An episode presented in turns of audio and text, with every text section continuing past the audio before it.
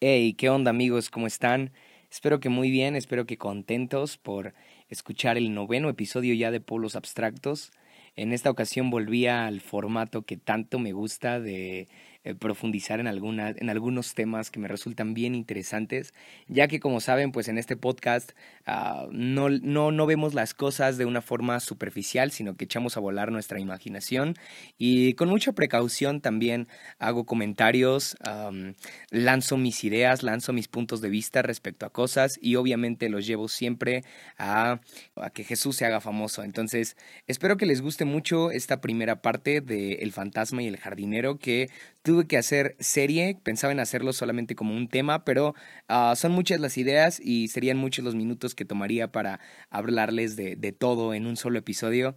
Así que pues disfruten esta primera parte de esta serie El fantasma y el jardinero en polos abstractos.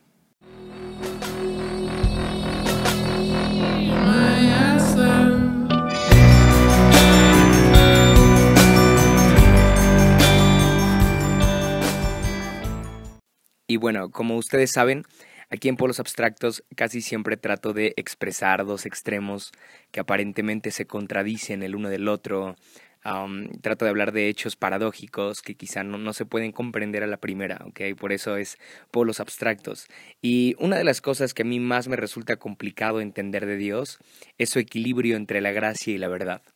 Hoy quiero hablarte de estos polos abstractos que son la gracia y la verdad. A mí me es muy complicado entender cómo alguien puede seguir siendo bueno y amoroso sin dejar de ser justo y verdadero.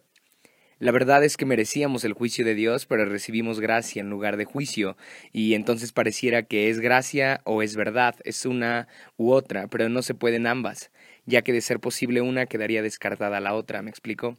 Y en Juan 1.14, hace, hace unos días que lo leía, um, me, espantó muchísimo eso porque me di cuenta que Jesús está lleno de gracia y verdad. Es lo que dice literalmente esa parte. Juan 1.14 dice que Jesús está lleno de gracia y de verdad. Entonces, uh, en Cristo hay un perfecto equilibrio entre esta paradoja. Es más, podría decir que Cristo resuelve esta paradoja. Si te das cuenta, el conflicto entre la gracia y la verdad ha sido desde siempre. Los seres humanos hemos complejizado tanto la gracia y la verdad que las vemos como enemigas. Y entonces en la iglesia catalogamos entre conservadores y liberales, o, no sé, catalogamos entre muchas personas, algunos que defienden la verdad y otros que defienden más la gracia. O a mí me pasa muy seguido que al aconsejar a alguien que le está pasando mal, veo errores que debería cambiar pero también veo su necesidad de ser amado. No sé si a ti te ha pasado algo así. Y entonces de repente quiero confrontarle con la verdad y a veces solo quiero darle un abrazo que le refleje gracia. Al menos a mí me es muy difícil mantener un equilibrio entre gracia y verdad. Pero me encanta Juan 1.14 porque dice que Jesús está lleno de ambas. Juan no dice que Jesús está lleno de gracia. Juan dice que está lleno de gracia y verdad. O más bien lo diría así, Juan no dice que Jesús está lleno de gracia o verdad, dice que está lleno de gracia y verdad, y entonces me habla de que Jesús es un perfecto equilibrio de parte del Padre uh, para enseñarnos que sí se puede, o más bien que se debe tener gracia y verdad uh, al, al mismo tiempo cuando seguimos a Jesús. Y cuando leí esto no lo comprendí tan fácil. ¿Cómo era posible que Jesús O más bien cómo era posible para Jesús algo así, si desde mi óptica aparecen dos polos abstractos. ¿sí? Y fue hasta que encontré dos historias muy particulares acerca de dos distintos encuentros con Jesús, cuando comprendí mejor de qué trataba la gracia y la verdad, las dos únicas características de Jesús. ¿No te sorprende eso? Que Juan 1.14 solamente diga gracia y verdad. No meta más características. Jesús solamente tiene estas dos características, gracia y verdad. Y en, a, lo, a, lo, largo de estos próximos minutos, pues quiero hablarte de una de estas historias. Creo que solamente me va a dar tiempo de hablarte de, de, la primera historia que me ayudó a comprender mejor la gracia y la verdad, y es acerca de el fantasma, Jesús el fantasma. Ya después escucharás en, en, el próximo episodio lo que sigue o la siguiente historia, pero en esta ocasión quiero hablarte de Jesús el fantasma, ¿sí?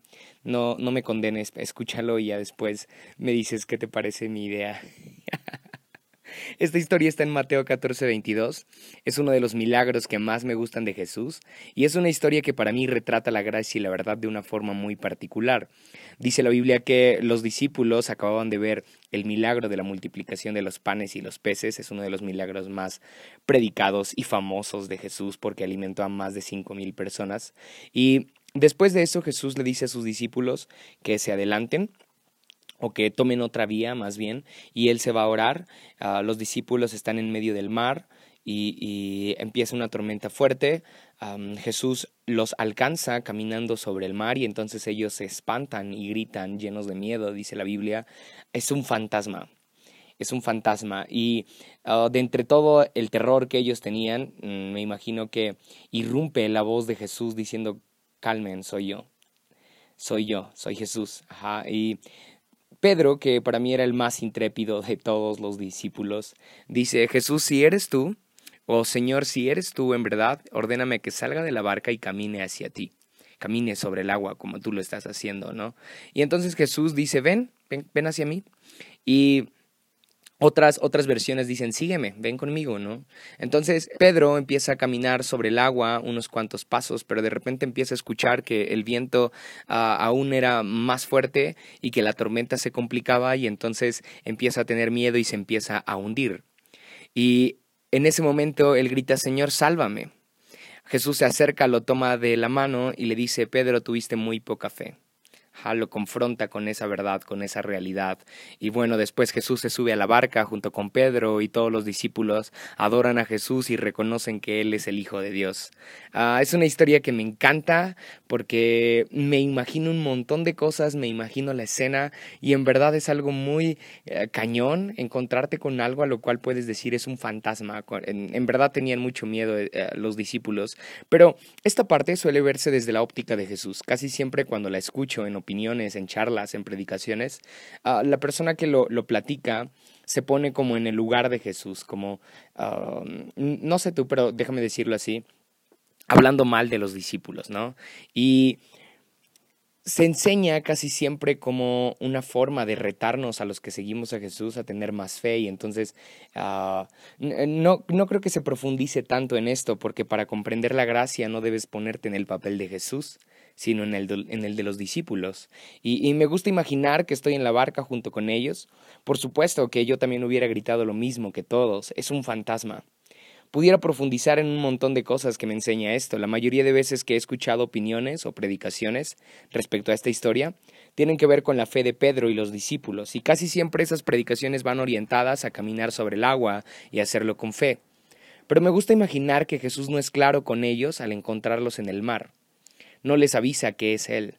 Y lo más seguro es que sí pareciera un fantasma. A ninguno le quedaba duda. Sé muy bien que era Jesús, pero parecía un fantasma, ¿ok? Sígueme en esta, en esta imaginación que tengo. Me gusta imaginar que él se disfrazó de un fantasma, parecía un fantasma, pues de qué otra forma podría probar la fe de los discípulos, si no era aparentando algo diferente a lo que ellos conocían. Es decir, de qué forma Jesús iba a conocer el verdadero corazón y la convicción real de sus discípulos si no era aparentando ser otra cosa. ¿Sí? Pero si Él les avisaba con anticipación, hey, soy yo Jesús, antes de que ellos dudaran o antes de que ellos pensaran que, que Él era un fantasma, entonces no iba a poder probar su fe. Ajá. Pero probó su fe porque él se hizo pasar por otra cosa y entonces ellos no creyeron que fuera Jesús y, y mm, verlo así me hace creer que Jesús se ha disfrazado de muchas cosas para poder probar mi fe juega con mi mente, juega con mis sentidos, me confunde intencionalmente, me gusta verlo así. creo que lo hace para así sacar lo que en verdad creo. ¿Sí? Solamente disfrazado de fantasma, Jesús sacaría lo que en verdad creo, ah, lo que en verdad pienso de él.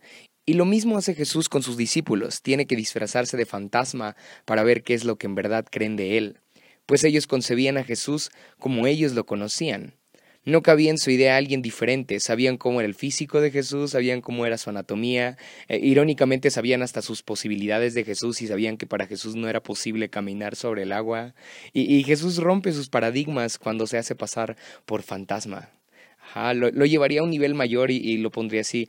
Ah, para los discípulos ver a alguien caminar sobre el agua era, era posible solamente si eras fantasma, no si eras Jesús. Y me pongo a pensar en cuántas veces también se ha hecho pasar por mi peor crisis. Me aterra esa crisis, pensando en todas las posibilidades, menos en que probablemente es Jesús el que está detrás de esa misma crisis. Cuando me pongo más dramático hasta pienso que es el diablo el que está conspirando en mi contra y por eso me está yendo mal o por eso estoy viviendo esa crisis. Y, no me pongo a pensar en que quizá detrás de esa crisis se encuentra Jesús. Si yo alcanzara a ver a Jesús en todos lados y no solamente en lo que creo que Él es o en lo que Él puede ser, mi fe estaría en otro nivel. Ah, en, otras, en otras partes de la Biblia, ah, Jesús le agradece a sus discípulos por haberlo ayudado cuando tuvo hambre, sed, frío, y ellos extrañan porque nunca habían atendido a Jesús en estados de necesidad. Pero Él dice que por cuanto ayudaron a alguien necesitado, lo ayudaron a Él.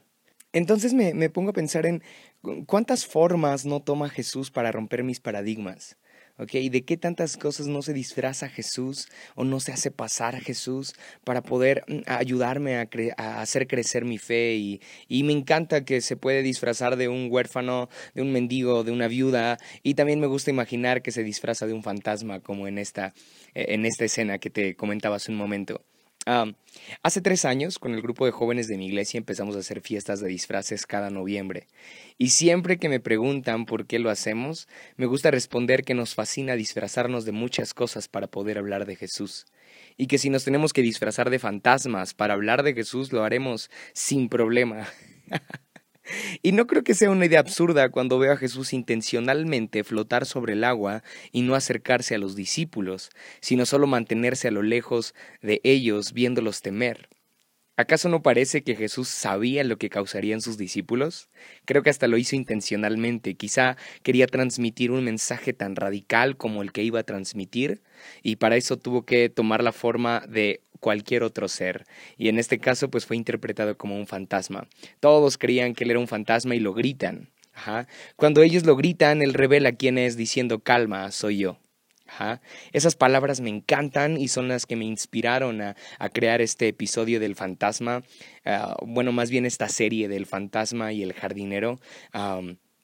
me encantan esas palabras, calma, soy yo.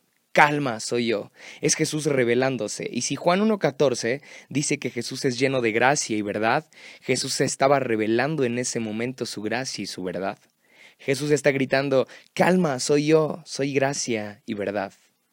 Jesús está flotando en el mar, sus discípulos llenos de miedo en la barca, y él está gritando gracia y verdad. Soy yo, gracia y verdad. Me hace pensar en esos clásicos capítulos de Scooby-Doo, donde al final del capítulo se descubría el personaje que había estado asustando a todos durante toda la historia, y siempre resultaba ser quien menos creían. Ajá, ¿sí los viste? Eh, me gusta verlo así, Jesús revelándoles algo que ni siquiera imaginaban. Detrás del tétrico y terrorífico fantasma, Jesús grita, ¡Ey, no teman! Soy gracia y verdad. Todo lo opuesto, ¿no? Detrás de ese terrorífico fantasma se esconde la gracia y la verdad. Y entonces el más intrépido de los discípulos hace algo increíble que me da mucha risa. He oído muchas opiniones de personas que condenan al pobre Pedro por atreverse a salir de la barca y al final hundirse. Y entonces he escuchado hasta predicaciones así que dicen, oh, si tú eres Pedro, no temas, no seas cobarde, ten fe y todo eso, ¿no? Ah, son muchas opiniones que, como te digo, condenan al pobre Pedro por atreverse a salir de la barca y al final hundirse, pero al menos yo lo admiro. Ponte a pensar en esto, once discípulos ni siquiera creyeron que era Jesús hasta que Jesús entró a la barca, ¿sí? Pero uno no, no se esperó a que Jesús viniera a la barca, uno quiso salir de la barca e ir hacia, hacia él. Ponte a pensar en esto, Pedro reta a Jesús y le dice, si eres tú, ordéname salir de la barca y caminar hacia ti. Te voy a ser muy honesto, para mí suena a que no creo que seas tú Jesús, pero si en verdad lo eres, que es lo que dice la Biblia, haz que camines sobre el agua. Imagina la cara de los otros discípulos. No me los imagino echándole porras a Pedro, me los imagino llenos de temor, porque el fantasma estaba por atrapar a su compañero. llenos de dudas, me imagino que le insisten a Pedro que no salga de la barca. De hecho, los discípulos estaban aterrados más por el fantasma que por la tormenta. Por supuesto que no estaba en la cabeza de ninguno de ellos acercarse al fantasma. Pedro lo hace, se dispone a creer en la verdad. ¿Sí? Te, lo pongo así, Jesús gritando, ¡Hey, soy yo, gracia y verdad! Ajá.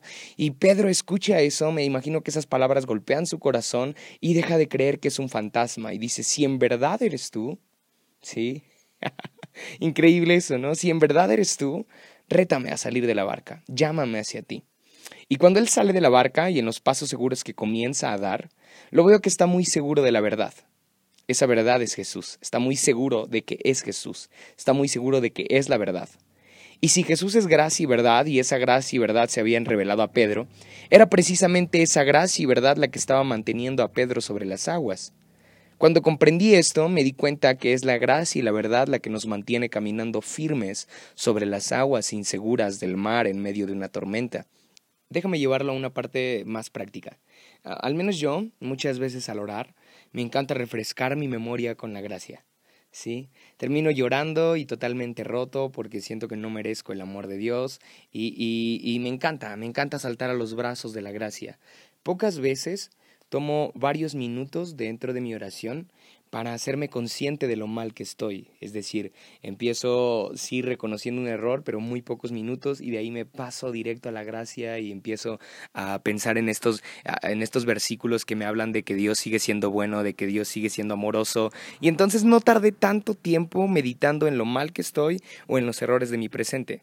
Casi siempre corro así rápidamente hacia el amor de Dios, el cual me sostiene y no está mal no está mal. Sin embargo, creo que la verdad me apunta con el índice muchos errores que yo trato de ignorar y que trato de cubrir con la gracia. Y este patrón lo llevamos a nuestro estilo de vida cristiano también. Y vemos un desequilibrio entre sí, um, porque hay personas que predican la verdad y el juicio de Dios respecto a las nuevas tendencias sexuales. Creo que no hablo de nada que no sepas. Ajá, y, y, es muy común ahorita encontrar en redes sociales, encontrar en las iglesias incluso gentes que hablan la verdad respecto a las tendencias ah, o, a, las nuevas prácticas sexuales en el mundo. Um, no estoy en contra de eso porque sé que la Biblia condena ah, la homosexualidad y muchos otros pecados que se relacionan. Y hay otras personas en la iglesia que aman al homosexual, eh, que con mucho orgullo defiende sus creencias y no está mal tampoco. Estoy de acuerdo con amar al que, al que tiene prácticas sexuales diferentes a las mías, cree cosas diferentes. Estoy de acuerdo en que el amor cubre multitud de, de, pecados, ah, pero veo una mentalidad dividida, polarizada, ah, es una o la otra, pero nunca las dos, y se necesitan de las dos para mantenerse seguros sobre las aguas. Se necesita tanto de la gracia como la verdad. Se necesita tanto de una y de la otra, no de una o la otra. Ajá, se necesita de la gracia, se necesita de la verdad. Y entonces tendríamos que ser personas que hablen honestamente acerca del juicio de Dios respecto a los conflictos ah, sexuales que se están viviendo o de ideología o sociales, como tú quieras verlo actualmente. pero también se necesita de personas que amen a las mismas personas que están batallando con eso. ¿sí? Mm, me gusta verlo así. Jesús se revela a Pedro su gracia y su verdad le dicen, Pedro, ven, sal de la barca, camina hacia mí. Pedro con seguridad lo hace, pero a unos cuantos pasos empieza a hundirse y grita, Señor, sálvame. Y ahí vemos la gracia de Jesús, dándole la mano para después confrontarle con la verdad y decirle, tuviste poca fe. Lo salva, pero no lo libra de una buena reprensión. Le hace sentir apoyado de su mano, pero no para mimarlo, sino para retarlo con una fuerte verdad. Tuviste poca fe. Y me encanta ver a Jesús como un fantasma en mi vida. Un fantasma que confrontará mis pecados y que con mucha gracia me sacará de lo más profundo del mar. Y vuelvo a usar este ejemplo, ¿ok? Porque creo que es un ejemplo que todos ah, sabemos y sé que me estoy metiendo en terrenos complicados. al hablar de, los conflictos sociales que se están suscitando actualmente por, ah, la legalidad de la homosexualidad, del aborto y esos temas. Um, pero muchas veces solamente nos comportamos como gente llena de gracia que va y saca a alguien del fondo del mar y le da la mano y le dice no te preocupes, todo va a estar bien, te amo, pero no confrontamos con la verdad. Y Jesús veo que saca a Pedro del fondo del mar y también lo confronta. También confronta su realidad, también confronta su fe. O algunos otros son ah, a la inversa, ¿no? Confrontan con verdad y, no me imagino a Jesús mm, pasando al lado de Pedro mientras éste se hunde, diciéndole, hey, tuviste poca fe, estás mal, ¿no? Y no dándole la mano. Veo que le da la mano y después lo confronta. Es un equilibrio perfecto entre la gracia y la verdad. Increíble eso. Me reta muchísimo la imagen de Jesús como un fantasma. Y bueno, creo que no me dejarás mentir. Hay, hay, hay un profundo conflicto entre la gracia y la verdad y al menos yo que, que estoy muy metido en redes sociales o que sí eh, disfruto bastante de, de, conocer a nuevas personas por medio de redes sociales, ah, me doy cuenta que hay, hay muchos clichés respecto a la gracia. Digo clichés porque profundizando en lo que enseña la palabra, creo que en eso se convierten, en clichés, ¿no? Ah, no juzgo a nadie, pero creo que sí se han convertido en, en frases huecas, frases como su gracia es suficiente su gracia me salvó. Y, y, no digo que esté mal, no estoy en contra de eso y sería para mí absurdo ponerme en contra de algo que a mí me salvó, pero sería increíble que profundicemos entre la gracia y la verdad y digamos su gracia y su verdad me salvó. Ah, su gracia y su verdad apuntando mis errores, apuntando mi falta de fe, fue la que me salvó. Y poner al mismo nivel la gracia y la verdad. Pero obviamente me incluyo entre este grupo. Nos encanta la gracia, nos encanta este abrazo de amor que nos hace sentir seguros. Y pocos de nosotros nos exponemos a la luz de la verdad que es Cristo, a esa luz que va a marcar nuestros errores y que implica que los, que, los dejemos de lado y que implica que podamos crecer en madurez para así ser partícipes de la verdadera gracia. Um, Dietrich Bonhoeffer así se pronuncia en, alemán. Ah, es un teólogo increíble que vivió en los tiempos ah, nazis, en los tiempos de persecución, y escribe un libro que se llama El precio de la gracia. Te lo recomiendo, está en PDF, así que lo puedes encontrar gratuito en Internet. El precio de la gracia. Él dice que la gracia sin verdad se vuelve obsoleta. Ah, de hecho, pone un adjetivo que es aún más incómodo. Dice que la gracia sin verdad es barata, es absurda, y pienso esto porque la historia del fantasma termina increíble. Jesús sube a la barca con Pedro y todos reconocen que Jesús era el Hijo de Dios.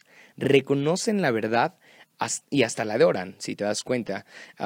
increíble, ¿no? Increíble. Ninguno de ellos fue sacado del fondo del mar, ninguno de ellos fue confrontado por Jesús. De hecho, parece que el regañado fue solo Pedro. cuando ellos ni de la barca salieron. Ah, me, imagino que Pedro, cuando Jesús lo rescata del fondo del mar y, le dice, tuviste poca fe, uh, me imagino que Pedro dice, wow, ahorita va a regañar a mis, a mis compañeros, a los otros once, y les va a decir, ustedes ni siquiera salieron de la barca, si Pedro tuvo poca fe, ustedes tienen aún menos fe, pero Jesús no les dice nada. Jesús se sube a la barca, ellos reconocen que Él es el Hijo de Dios y Jesús no los regaña en nada, no les dice nada. Lo cual me lleva a pensar esto, la gracia y la verdad siempre van de la mano. Los otros once no podían ser exhortados por la verdad de Jesús si tampoco habían experimentado la gracia de Jesús.